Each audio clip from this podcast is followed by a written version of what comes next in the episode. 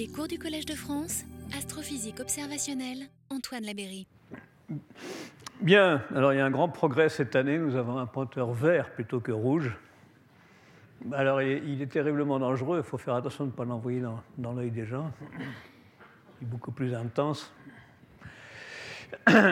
Bien, alors euh, je vais euh, commencer cette séance par euh, parler un peu des résultats récents des observations euh, astronomiques en général.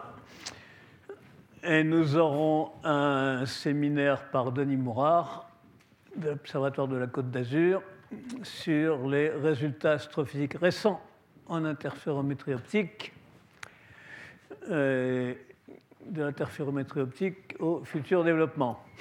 Bon, et puis voilà le programme pour les séances suivantes. Alors, donc, résultat récent de l'observation. Denis Morard va notamment parler de ses observations à l'interféromètre du mont Wilson, qui est sur les petites montagnes au-dessus de, Los Angeles, là où est née en quelque sorte l'interférométrie il, y a presque un siècle, et où se trouve actuellement un système de six télescopes de 1 mètre, euh, espacés jusqu'à 200 mètres environ, lesquels euh, fonctionnent en interférométrie et commencent à donner des résultats extrêmement intéressants euh, et notamment les premières images reconstruites à haute résolution montrant les détails des étoiles. Bon, Denis Moirard a contribué à la construction de cet instrument et notamment à la partie qui permet d'observer en lumière visible, alors qu'il était prévu au départ pour faire de l'infrarouge. Il a rajouté ce qu'il faut pour faire du visible et c'est actuellement la seule source de données à haute résolution en visible. Il nous en, il nous en dira plus tout à l'heure. Bien, alors, le thème général, toujours le même, mieux voir les étoiles, leurs planètes, la présence de vie, euh, euh, ce qu'on ne voit pas encore, euh, mais aussi euh, les galaxies, l'univers lointain, éventuellement la cosmologie. Alors, comme je l'ai déjà montré, en, en, astronomie, c'est surtout l'observation qui permet d'avancer. Il faut de la théorie aussi, mais en théorie, en matière de théorie, il y a, pour ainsi dire, trop d'idées et pas assez de données d'observation pour les contraindre. On peut imaginer tout ce qu'on veut, mais ce n'est pas tout. Il faut arriver à choisir entre les, ce que voit notre, euh, entre les vues de l'esprit et, ce, qui correspond à ce qu'on peut observer. Bien. Et puis alors, du côté des... Alors bien sûr, pour ça, il faut, il faut des instruments, des nouveaux instruments plus puissants. Et du côté des instruments, là aussi, il y a trop d'idées, mais il n'y a pas assez de bras pour les construire.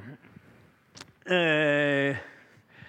Alors, ce qu'on constate depuis quelques années, c'est de plus en plus net, c'est que, vous savez, à l'époque, quand, Gutenberg a inventé l'imprimerie, ça a donné un coup de fouet à l'avancement de, des sciences et des techniques, etc. Ça a permis de communiquer les idées. Ben, Internet, actuellement, c'est un petit peu la même chose, et on, on constate depuis quelques années que la science s'accélère. Euh, on voit que les choses avancent beaucoup plus vite qu'avant. Les, idées se répandent beaucoup plus vite, les gens se, stimulent mutuellement, et euh, ce qui est extraordinaire, vous avez une idée, cinq minutes plus tard, vous pouvez savoir si votre idée est originale ou, pas, et si vous pouvez trouver d'autres euh, sources d'informations qui, qui, vous aident, à penser beaucoup plus vite. Bon, et puis alors, euh, grâce à Internet aussi, les publications astronomiques, enfin, commencent à devenir accès ouvert. C'est-à-dire, euh, c'est plus la peine de payer 30 dollars quand vous voulez lire un article. Et vous le trouvez gratuitement sur Internet, euh, sur le site Archive par exemple. L'astronomie est un petit peu en pointe pour ça. Vous avez d'autres domaines où ce n'est pas du tout le cas. Par exemple en chimie ou en biologie, euh, vous, vous, êtes coincé quand vous voulez lire un article qui vient de sortir. Euh, il faut payer 30 dollars ou 30 euros. Et comme euh, on a envie de lire beaucoup d'articles et qu'on n'a pas envie de payer 30 euros à chaque fois, finalement, il n'y a rien du tout. Et le problème est particulièrement grave pour les, pour les jeunes, les étudiants, etc., notamment dans les pays en développement qui n'ont pas, qui n'ont pas assez d'argent pour, euh, pour accéder. Bien, alors, j'avais déjà montré ça l'an dernier. Enfin, en deux mots, les, grandes énigmes à la mode depuis un an ou deux, quelques années, notamment du fait du, euh, du prix Nobel qui a eu récemment sur la matière sombre, enfin sur la, détection de l'expansion accélérée de l'univers. Bon, on parle beaucoup de, matière sombre, euh, qui euh, est invisible, mais qui expliquerait que les, mouvements qu'on observe dans l'univers.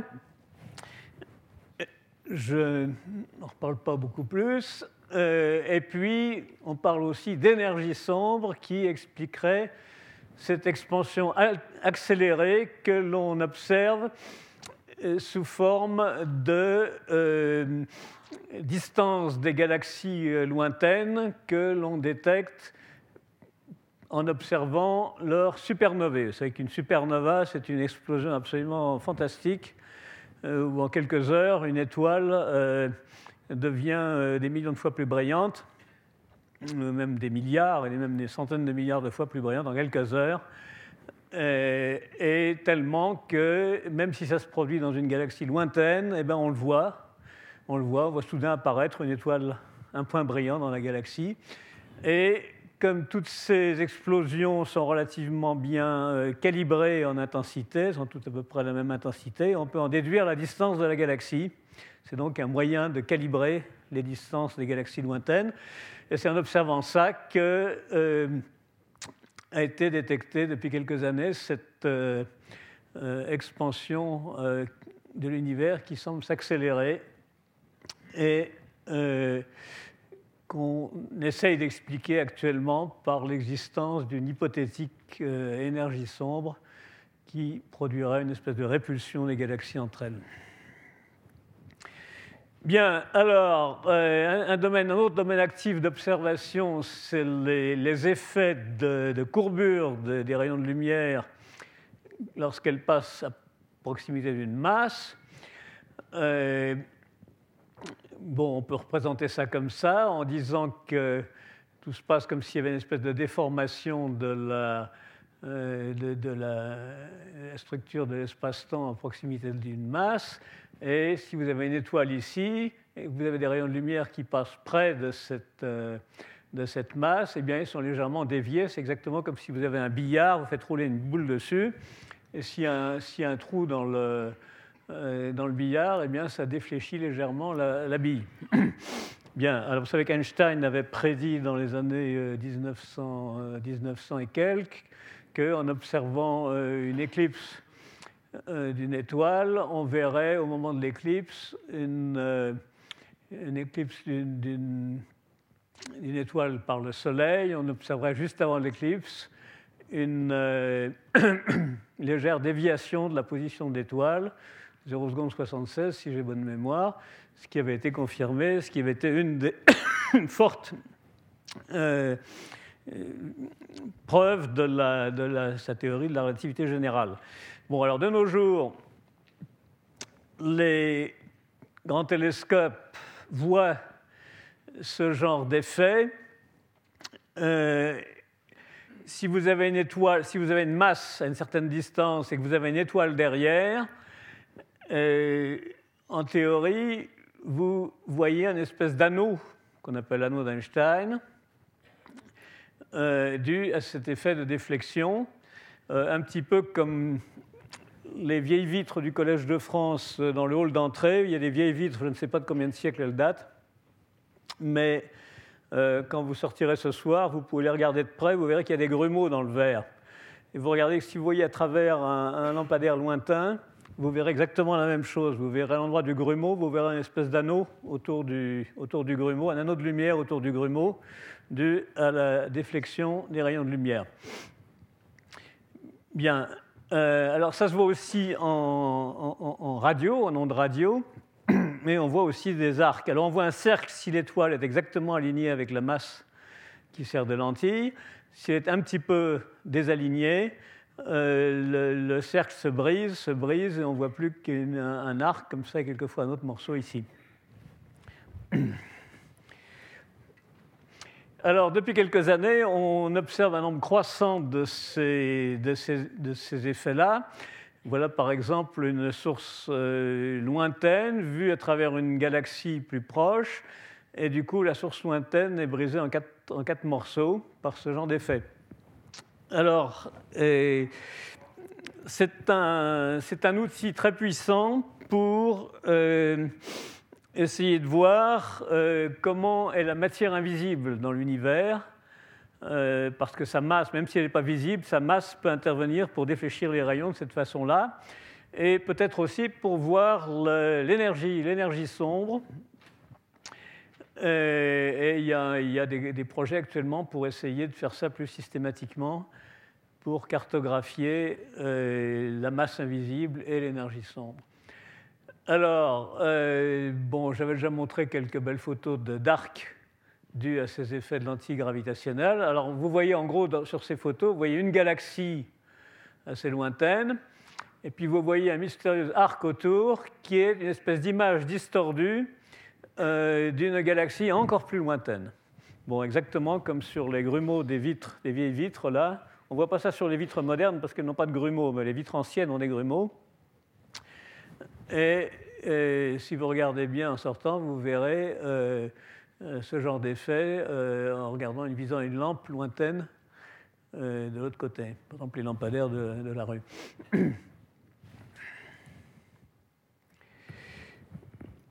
Et en voici encore une autre, un autre arc qui a été découvert récemment, je crois, par le télescope Hubble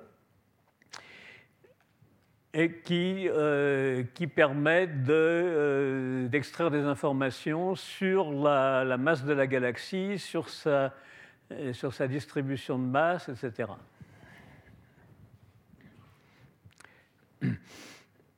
Et alors, pour la première fois cette année, ce même genre d'effet a été vu dans le cas d'une galaxie servant de lentille qui est un quasar. Un quasar, c'est une galaxie très lointaine en général qui a un noyau extrêmement brillant. Extrêmement brillant. Il s'y passe des choses mystérieuses, pas très bien comprises, peut-être un trou noir géant. Euh, et pour la première fois, on a vu euh, un effet de lentille d'une galaxie d'arrière-plan, une galaxie encore plus lointaine que le quasar. Et là, au premier plan, on a, on a ce quasar. Alors comment le sait-on que c'est un quasar? En prenant des spectres. Et en prenant des spectres, on voit, on peut déterminer, d'après le décalage des raies spectrales, on peut déterminer la distance de cette source-là et de cette source-là. Et on voit que celle-là est beaucoup plus proche, enfin en supposant, en supposant un univers en expansion euh, selon la, loi de Hubble. Et, et et c'est ainsi qu'on a pu voir que cette source euh, plus proche est un quasar, et c'est le premier cas. Bon, qu'y a-t-il eu de beau encore cette année? Une belle supernova d'une d'une autre galaxie. Alors vous voyez quelques, quelques temps avant, euh, vous avez cette galaxie, et puis là, il n'y a rien. Un peu plus tard, euh, un mois plus tard, je crois, à nouveau la même galaxie, il y a un tout petit quelque chose là. Et puis là, brusquement, en quelques, quelques heures, quelques jours, apparaît une nouvelle étoile, bon, qui, est, qui est la supernova. Bon, vous savez qu'en l'an 1054, euh, les astronomes chinois à Pékin, qui passaient leur nuit à regarder le ciel, alors qu'à l'époque, nous, en France, on était encore un peu barbares, euh, ils ont vu apparaître brusquement une étoile nouvelle, extrêmement brillante, tellement brillante qu'on la voyait en plein jour, et ça a duré pendant trois mois. Ils ont noté sur leur calepin la position exacte par rapport à la constellation. Et vous savez que c'est exactement à cet endroit qu'on trouve un objet bizarre qui s'appelle la nébuleuse du crabe et qui est le résidu d'une explosion gigantesque. Et qu'au centre de cette, euh, de cette nébuleuse se trouve une petite étoile faible, clignotante, clignotante 30 fois par seconde avec la régularité d'une horloge, et qu'on appelle le pulsar du crabe, et qui est le résidu de l'explosion, et qui semble être euh, ce qu'on appelle une étoile à neutrons, une étoile super dense, euh, diamètre 20 km, d'après ce qu'on croit, et tellement petite qu'on ne peut pas voir ses détails. Il faudra sans doute un certain temps et les très grands interféromètres pour arriver à voir ces détails. Il faudra un interféromètre de 1 million de kilomètres. Euh, alors peut-être que cette même supernova, enfin cette supernova aura peut-être elle aussi un résidu euh, sous forme d'étoiles à neutrons, de pulsars.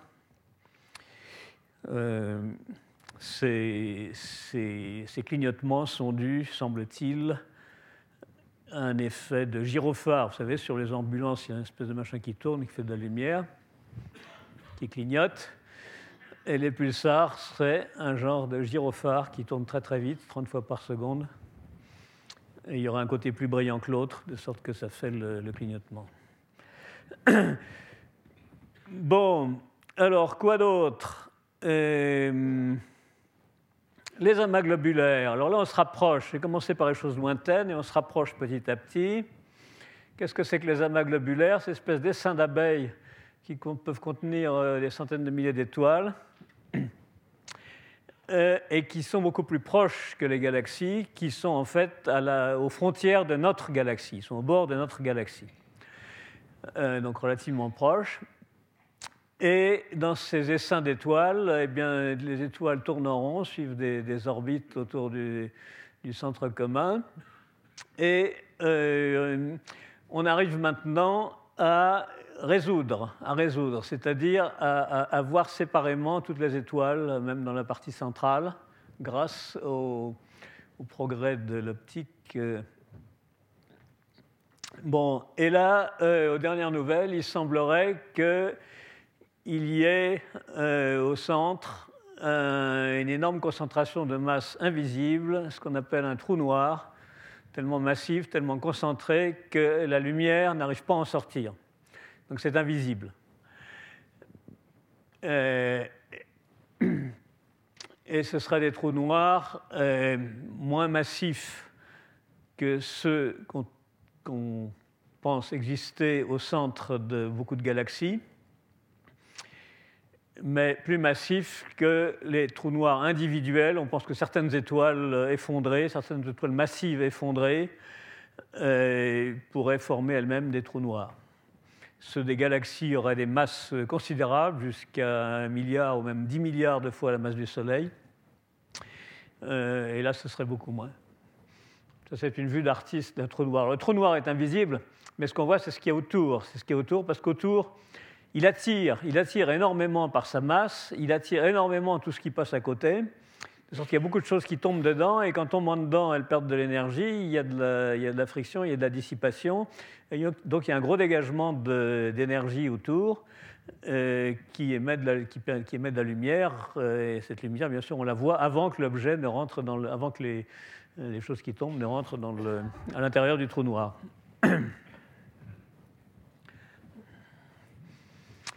Alors, nous arrivons, à force de nous rapprocher, nous arrivons au centre de notre galaxie.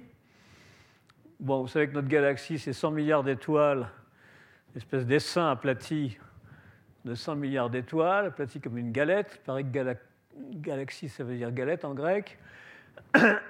Euh, et on se rend compte maintenant depuis quelques années qu'au centre de cette galaxie il se passe des choses très, très mystérieuses, qu'il semble y avoir un trou noir géant. Bon, alors ça c'est une vue d'artiste euh, d'un trou noir géant. Vous voyez le trou noir là. Et puis vous voyez, alors il a essayé de représenter la danse endiablée des étoiles autour. Comme le trou noir a une masse très forte, toutes les étoiles qui sont dans les parages, euh, soit elles tombent tout droit dessus, soit si elles tombent un peu de travers, elles se mettent à tourner autour et à faire des orbites euh, extrêmement rapides. Ça tourne extrêmement vite parce que la masse est très importante. Donc je disais 100, 10 euh, milliards jusqu'à 1 milliard ou 10 milliards de fois la masse du Soleil dans un très petit volume. Et donc, ça fait une, anomalie gravitationnelle à cet endroit-là, et vous avez une espèce de, danse endiablée d'étoiles qui tournent autour très très vite. Et c'est comme ça qu'on peut calculer, c'est en les observant, on commence à les observer, et on, peut en déduire la masse du trou noir. Bon, alors ça, ce n'est pas une vue d'artiste, c'est une vraie simulation. C'est un cran au-dessus euh, de ce que pourrait être l'apparence d'un tel trou noir ayant 10 milliards de fois la masse du Soleil. Et alors, cette partie-là, c'est ce qu'on appelle l'horizon. Et lorsque si quelque chose tombe, si quelque chose, une étoile par exemple, tombe à l'intérieur, euh, eh bien, euh, on n'entend plus parler d'elle. Euh, quoique Hawking, Steve Hawking a démontré qu'il y a quand même quelque chose qui ressort à la fin sous forme d'un rayonnement. Bon, alors, ceci est une observation haute résolution faite au télescope Keck avec euh, une étoile guide laser. Alors, une étoile guide laser, c'est quelque chose qui sert à faire de l'optique adaptative, notamment lorsque l'objet qu'on veut observer est peu lumineux. Il permet de corriger les euh, défauts de l'atmosphère. Vous savez que l'atmosphère est pleine de bulles d'air chaud qui sont un vrai désastre pour les observations, mais qu'on commence à arriver à corriger cet effet pour améliorer la netteté des images. Donc là, c'est ce qu'ils ont fait, et ils ont pu mieux voir le centre, du, euh, le centre de notre galaxie dans l'infrarouge.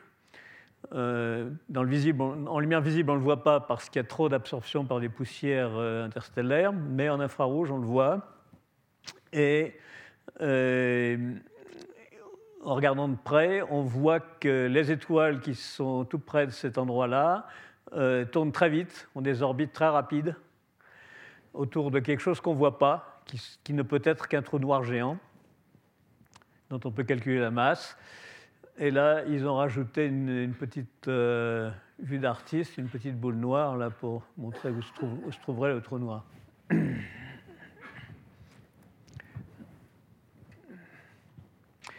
Bon, voilà d'autres images du même trou noir au centre de la galaxie. Euh, faite en rayons X, en rayons X par le satellite Chandra. Euh, et il observe. Alors les rayons X sont, souvent émis là où il y a des, euh, des événements violents. Bon, par exemple, euh, quand vous avez sur Terre un orage, la foudre, un éclair, ça émet des rayons X. Ça émet des rayons X parce qu'il y a des très hautes tensions qui bombardent d'électrons les, les atomes de l'air euh, des électrons très accélérés, comme dans un tube de, radiographie médicale, vous savez, où on envoie des électrons fortement accélérés, 20 euh, 000 volts, euh, sur une cible, et c'est ça qui fait la source de rayons X. C'est bien, c'est un peu pareil dans un éclair de, foudre. Et il y a certains endroits dans le ciel où il y a des choses qui ressemblent à des orages, et où il y a des, électrons accélérés qui, qui, frappent des atomes, et ça émet des rayons X. Alors c'est le cas au voisinage d'un trou noir, et on voit ces émissions de rayons X. Euh, le trou noir est par là, on les voit par ici. Alors ça, ce serait des, échos.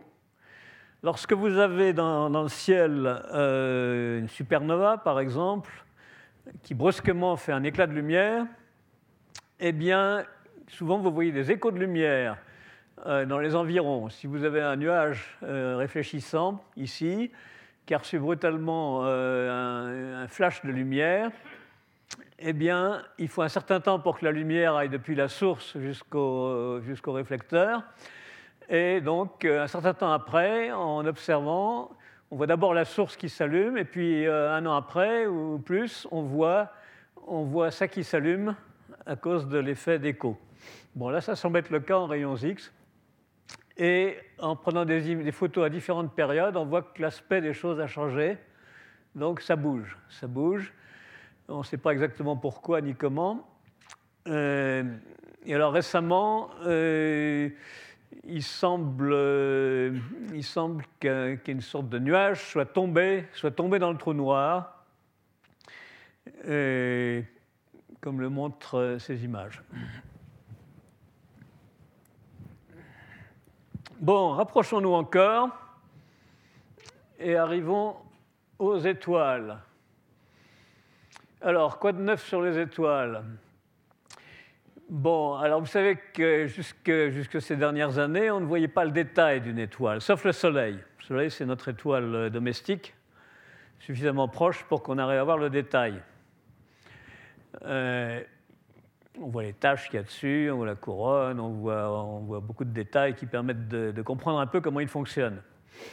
Bon, et vous savez qu'il y a une semaine, il a eu une petite crise. Euh, qui a causé des aurores boréales en Arctique. Bon, mais les, autres étoiles, on ne voyait pas les détails, mais on commence, on commence tout juste à les voir grâce aux nouveaux instruments et notamment aux interféromètres. Bon, et on va donc peut-être pouvoir comprendre aussi comment fonctionnent les autres étoiles. Il y a beaucoup d'étoiles qui sont très différentes du Soleil. Il y en a des plus chaudes, il y en a des plus froides, il y en a des plus jeunes, il y en a des plus vieilles. Euh, alors, les théoriciens, même quand ils ne voient pas le détail, euh, fantasment et font des modèles, c'est leur métier. Mais ce n'est pas tout, il faut ensuite essayer de voir si, si ça correspond à ce qu'on peut observer.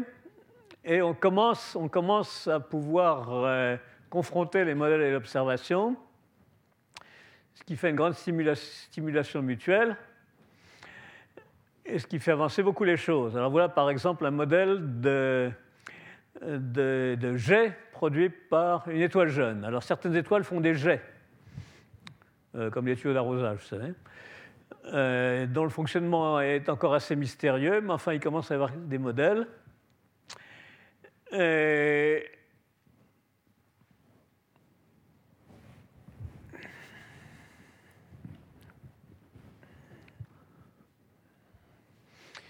Bon, et puis les étoiles, euh, vous savez que la plupart des étoiles sont doubles ou triples. Quand vous avez une étoile double, en réalité, c'est deux étoiles qui se tournent l'une autour de l'autre, comme ça, qui s'attirent mutuellement, qui tournent autour de l'autre. C'est très amusant. C'est très utile pour l'astronomie parce que ça permet de calculer leur masse en observant leur mouvement.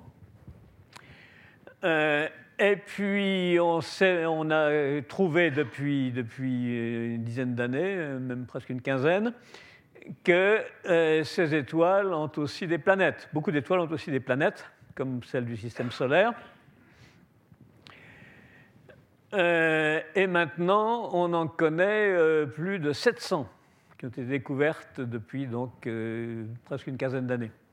La première a été découverte en France l'Observatoire de Haute-Provence, et ça a énormément stimulé les, astronomes qui, par plusieurs méthodes différentes, ont trouvé beaucoup de planètes et on en trouve de plus en plus. Alors voilà par exemple euh, alors, un collègue euh, de l'Observatoire de Nice, qui est aux États-Unis euh, maintenant, a repris des vieilles photos, enfin pas très vieilles, mais qui datent de plusieurs années, faite par le télescope Hubble, vous savez, ce télescope dans l'espace, de 2,40 m, qui fait des photos extrêmement nettes parce qu'il est au-dessus de l'atmosphère. Et euh, il possède un instrument, une caméra euh, qu'on appelle un coronographe, qui est fait exprès pour essayer de voir des petits points extrêmement faibles près d'une étoile en essayant de, chercher les planètes. Bon, alors cet instrument a déjà permis de découvrir plusieurs planètes d'étoiles. Et, en particulier, on avait découvert une autour de cette étoile. Et le collègue a repris ces vieilles photos et les a analysées avec une méthode mathématique perfectionnée qu'il a inventée. Et s'est aperçu qu'il y avait trois étoiles de plus trois planètes de plus autour de cette étoile euh, que voici. Et il a pu euh, mesurer, déterminer leurs orbites autour de l'étoile, euh, qui sont un peu plus grandes que, que les orbites des planètes du système solaire. Ça, c'est à la même échelle l'orbite de Neptune.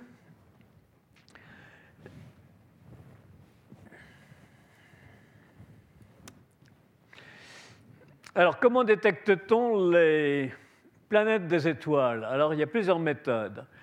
Alors, euh, première méthode, c'est d'arriver à faire une photo. Une photo, on voit à la fois l'étoile et sa planète. C'est très difficile parce que qu'une planète comme la Terre, par rapport à son Soleil, est un milliard de fois, euh, 1 à 10 milliards de fois moins brillante. Donc c'est très difficile, on est complètement ébloui par l'étoile si on essaie d'observer. Euh, et on est obligé de prendre des, grandes précautions pour arriver à photographier la planète. Bon, mais on, commence à y arriver, euh, grâce à ces instruments qu'on appelle des coronographes. Bien, et euh, une autre méthode consiste à euh, observer le mouvement de l'étoile. Si une étoile n'a pas de planète, elle ne bouge pas. Bon, à la rigueur, elle dérive. Elle dérive un peu, tout bouge dans le ciel, se balade doucement, à cause de la rotation de la galaxie, etc. Euh, mais si elle a une planète qui tourne autour, eh bien, ça oblige l'étoile à se déplacer légèrement comme ça. Parce que la planète exerce une attraction sur l'étoile et euh, pour que le système soit en équilibre, il faut que l'ensemble tourne autour du centre de gravité de l'ensemble. Et comme l'étoile est beaucoup plus massive que la planète, le centre de gravité est un petit peu, est tout près du centre de l'étoile, mais pas tout à fait au centre, et ça oblige l'étoile à bouger. Bon, et, ce, et ce mouvement très faible, on arrive à le voir par spectroscopie, par les décalages des raies spectrales, l'effet Doppler. C'est extrêmement sensible, et on arrive à voir des mouvements extrêmement faibles de l'étoile, et c'est comme ça qu'a été découverte la première exoplanète il y a euh, presque 15 ans. Bon, et depuis, on a découvert énormément par cette méthode. Alors, on les voit, mais on, découvre ces planètes, mais on ne les voit pas. On ne les voit pas, on voit juste que l'étoile bouge et on en déduit la planète, euh, la, masse, de l'étoile, euh, un peu la masse de la planète aussi. voilà. Bon, alors une autre méthode, c'est la déflexion gravitationnelle. On en a parlé tout à l'heure si on a un lointain observateur avec son télescope ici, la lumière d'une lointaine euh, étoile qui passe, les rayons de lumière qui passent au ras de notre étoile sont légèrement déviés. Euh, et quand ça arrive, euh, en mesurant cette déviation, photographiant, on peut en déduire la masse de l'étoile. Et s'il y a une planète, s'il y a une planète, ça se voit. Alors malheureusement, ça se voit qu'une seule fois et sans préavis. C'est-à-dire qu'on ne sait jamais à l'avance quand ça va se produire. Une fois que ça s'est produit, il y a très peu de chances que ça soit produit à nouveau. Donc il faut être vraiment sûr de ces résultats. Mais en fait, plusieurs planètes ont, pu être détectées par ce genre d'effet. Euh, bon, et puis, une autre méthode, c'est les transits. Il arrive, il arrive que la planète qui tourne autour de l'étoile passe euh, devant l'étoile, passe entre l'étoile et la lunette, de sorte que vu, du, avec le télescope, là, on pourrait voir euh, en principe ça, on pourrait voir un, point noir qui se balade devant, devant l'étoile. Bon, en fait, pour l'instant, on n'a jamais vu ça. On le voit sur le Soleil. Quand Mercure passe devant le Soleil, on voit ça. On voit le petit point noir qui traverse devant le Soleil. C'est très intéressant. Bon, on ne l'a jamais vu sur une étoile encore. Euh, sauf peut-être pour des très grosses planètes. mais, euh, ah, on parlait d'éclipse.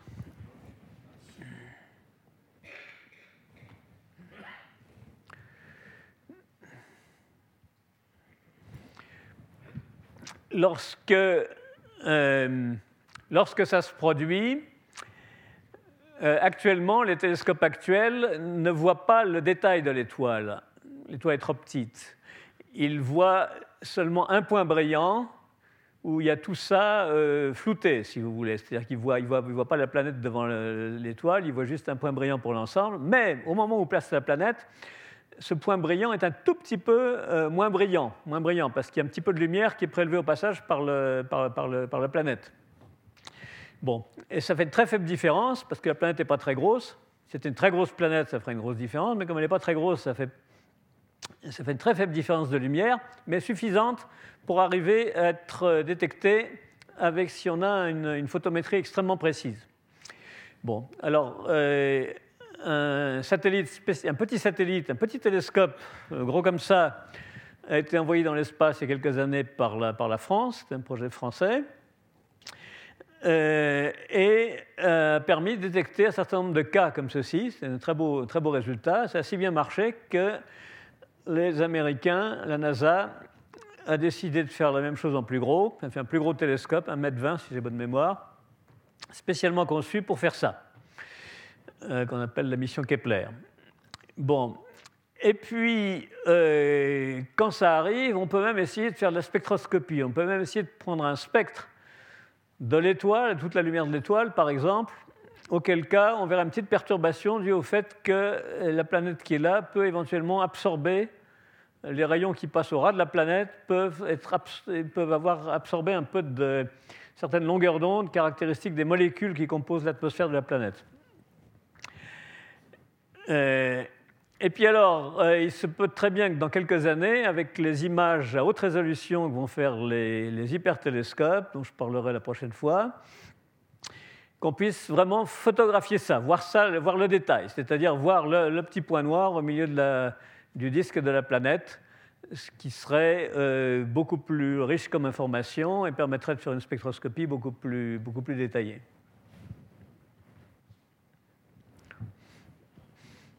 Alors voilà, voilà un morceau du télescope Kepler. Ça, c'est la, plaque focale.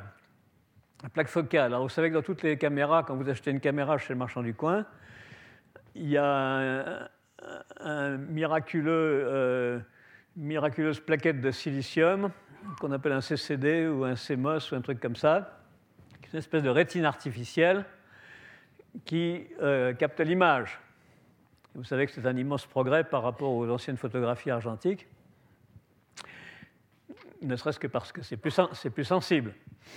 Bon, alors, euh, les astronomes toujours à la pointe ont trouvé qu'une seule plaquette, c'est pas assez, et ils font des mosaïques. Ils en mettent euh, plusieurs, les unes à côté des autres, comme ça ils ont un plus grand champ, une plus grande image. Euh, ils voient plus d'étoiles à la fois. Bon, alors voilà le, système euh, focal du télescope Kepler. Alors, celui-là, je ne sais pas si c'est un extraterrestre. Bon, enfin, en quelques années, euh, Kepler a trouvé des milliers, il parle actuellement de 6000, quelque chose comme ça, euh, candidats de planètes découvertes par cette méthode de, transit. Donc, qu'est-ce qu'il voit? Il, ne résolve pas le détail, c'est-à-dire il voit un seul point brillant pour tout ça, mais il voit que ce point brillant s'atténue très très légèrement de temps en temps quand la planète passe devant l'étoile. Bon, alors très très légèrement, vous voyez les chiffres ici. Euh, donc ça c'est anormal. Et puis quand la planète passe devant, hop, ça baisse un peu pendant quelques heures, et puis ça remonte. Bon, et ça baisse, vous voyez que ça baisse extrêmement peu. Euh, je ne sais pas si vous arrivez à lire les chiffres. Là c'est 1, là c'est 0,999995. Donc vous voyez qu'il faut un une électronique extrêmement soignée pour arriver à lire cette petite différence d'intensité.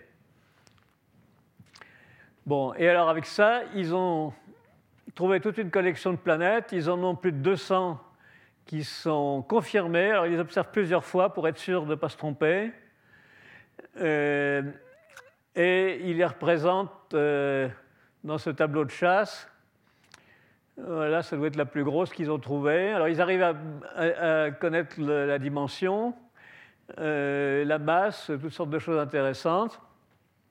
Donc, voilà une étoile avec sa planète. Donc, c'est une grosse étoile avec une grosse planète. Euh, là, c'est une, autre étoile qui a deux, planètes plus petites, etc. Bon, et voilà toute la, toute la collection. Alors, ça commence à faire un bon, un bon échantillon qui commence à permettent de faire des, statistiques.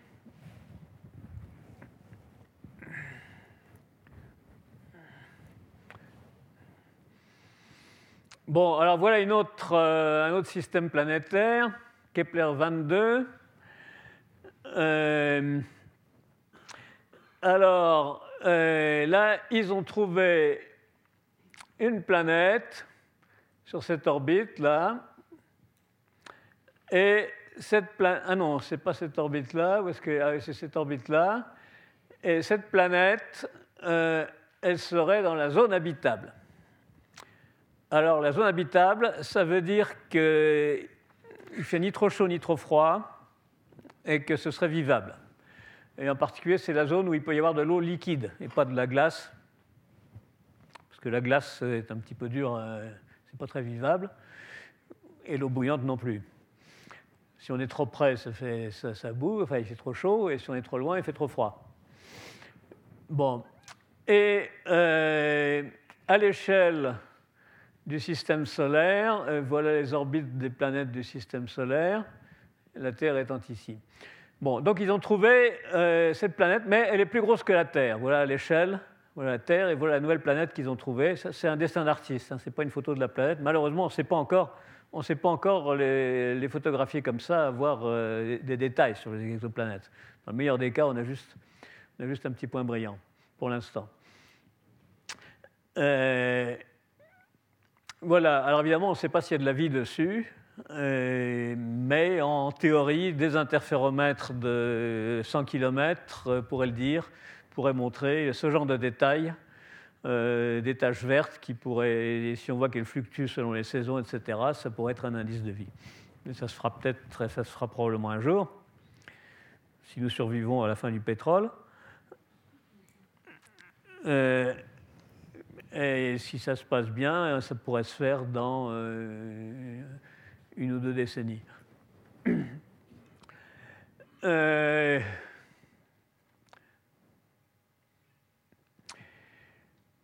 récemment, ils ont trouvé une planète circumbinaire. Ça veut dire que c'est une planète dont l'étoile est en fait une étoile binaire. Alors, euh, donc voilà l'étoile binaire, là, ces deux parties, les deux morceaux, les deux étoiles et la planète tourne autour de l'ensemble des deux. Bon, ça c'est une vue de, dessus, et puis ça c'est une vue telle qu'on la voit, euh, telle qu'on la voit depuis la Terre. On voit, sur le côté comme ça. Bon, euh, en fait ils ont trouvé deux cas, Kepler 34 et Kepler 35. Bon, et alors, euh, bon voilà les signaux qu'ils obtiennent pour la, pour la photométrie là.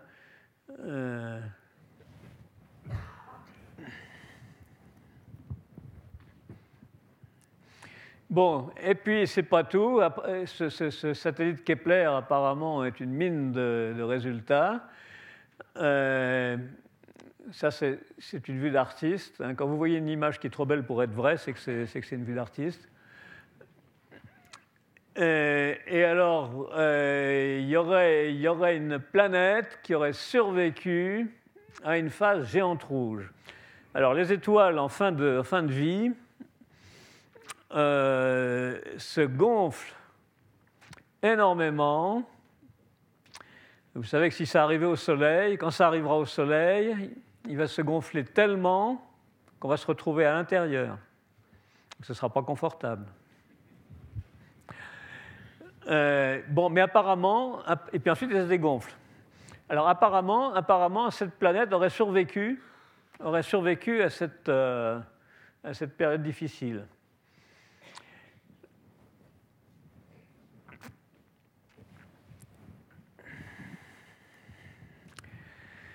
Bon, quoi d'autre euh, Alors, l'une des, améliorations techniques qui ont fait faire des progrès récemment, c'est ce qu'on appelle l'optique adaptative.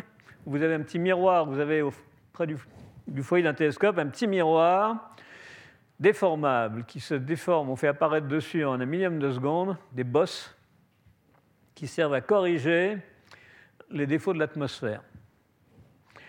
Et donc ça permet de voir aussi bien que si on était dans l'espace, du moins presque. Et donc ça permet de gagner un facteur 50 euh, ou 100 euh, en été, en attendant mieux. Et donc de voir des choses qu'on ne verrait pas sans ça.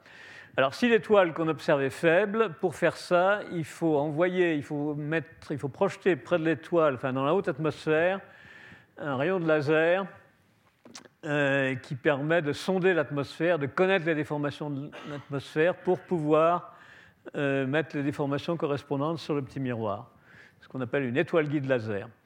Alors les plus grands télescopes maintenant ont ça, et ça a permis, par exemple, d'observer cette euh, euh, nouvelle planète, nouvellement détectée, une nouvelle planète du système solaire, extrêmement lointaine, au-delà de, Pluton, et de s'apercevoir qu'elle avait un compagnon.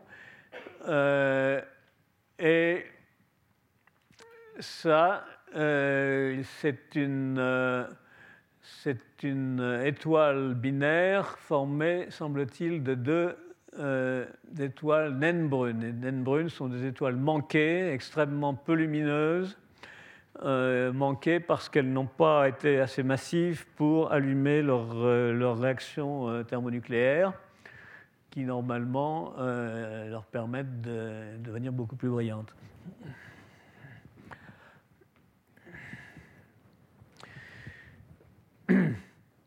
Alors, quelques autres résultats récents, euh, encore cette naine binaire, une étoile hyper géante. Alors, ce serait un, cas nouveau et unique d'étoile encore plus grosse qu'une supergéante.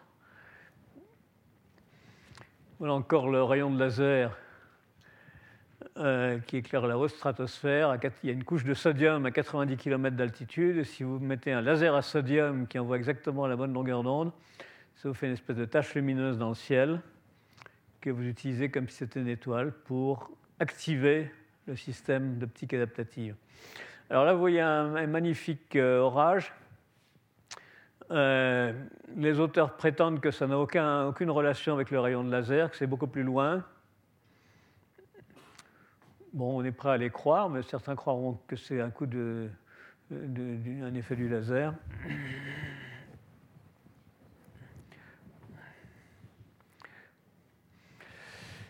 Bon, encore euh, des observations du centre galactique où on voit les variations, où il y a le trou noir géant, où on voit les variations de la source, d'une source au cours du temps, qui sont peut-être dues à la, chute de, matière sur le trou noir.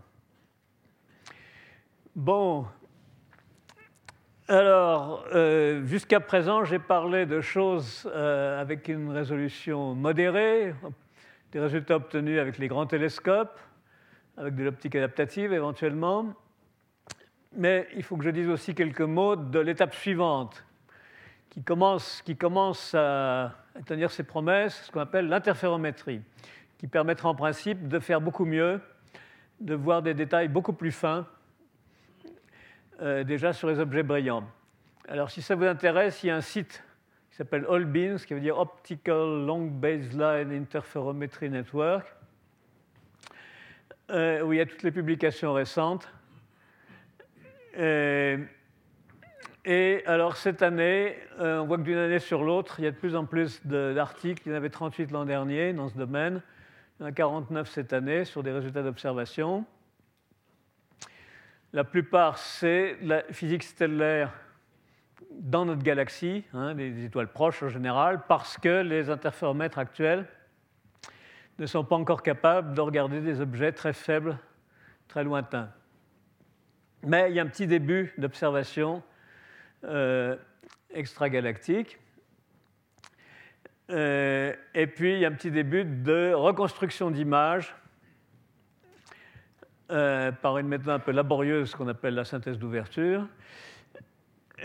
en attendant, en attendant qu'on puisse faire des images directes beaucoup plus rapidement avec ces nouveaux interféromètres que j'appelle hypertélescopes, lesquels, lesquels euh, pourraient en principe, sur le papier, permettre euh, d'accéder à des objets beaucoup plus faibles.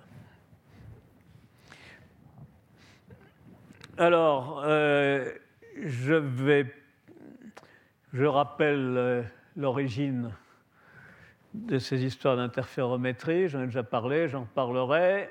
Là aussi, j'en parlerai. Bon, l'idée, en gros, c'est de faire un, télescope géant. Voilà, un télescope géant avec son miroir géant qui focalise.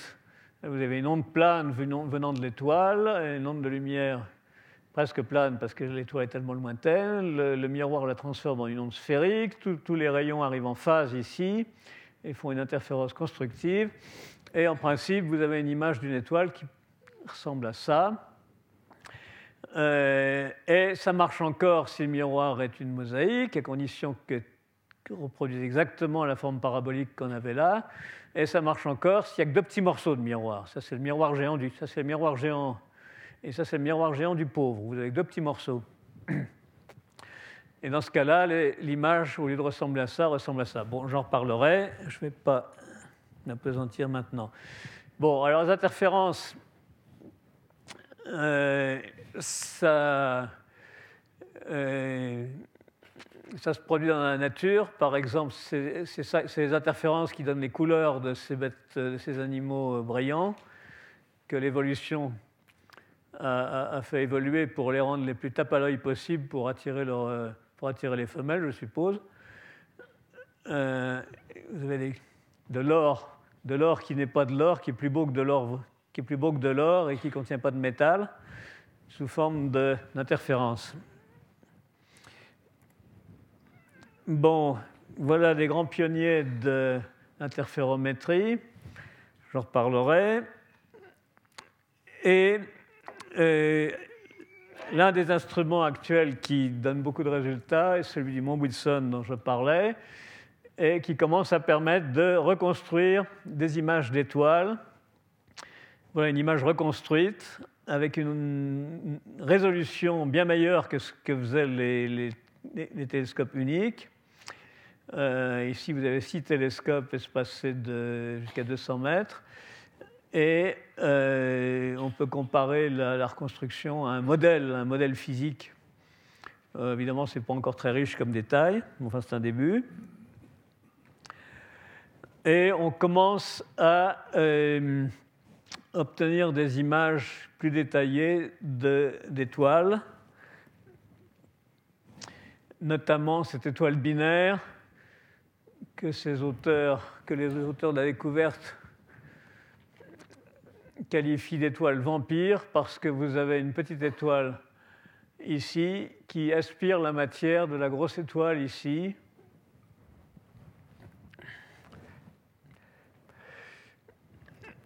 Voilà, et j'en arrive aux conclusions pour aujourd'hui. Euh, il y a de gros progrès instrumentaux en cours qui donnent de nouveaux résultats et ouvrent de nouveaux horizons. Mais ce n'est qu'un début euh, relativement modeste par rapport à ce qui va devenir possible dans, dans quelques années. Bon, nous voyons des planètes habitables, on commence à avoir des planètes habitables, mais on ne voit pas encore s'il y a de la vie dessus. il faudra encore euh, un certain temps pour le voir. Plusieurs décennies sans doute. Bon, et puis il faudra aussi du temps pour mieux comprendre ce qu'est la matière sombre, si elle existe, et ce qu'est l'énergie sombre, si elle existe. Voilà, j'en ai fini pour aujourd'hui. Et euh, nous avons le temps pour quelques questions. Retrouvez tous les contenus du Collège de France sur www.colège-2-france.fr.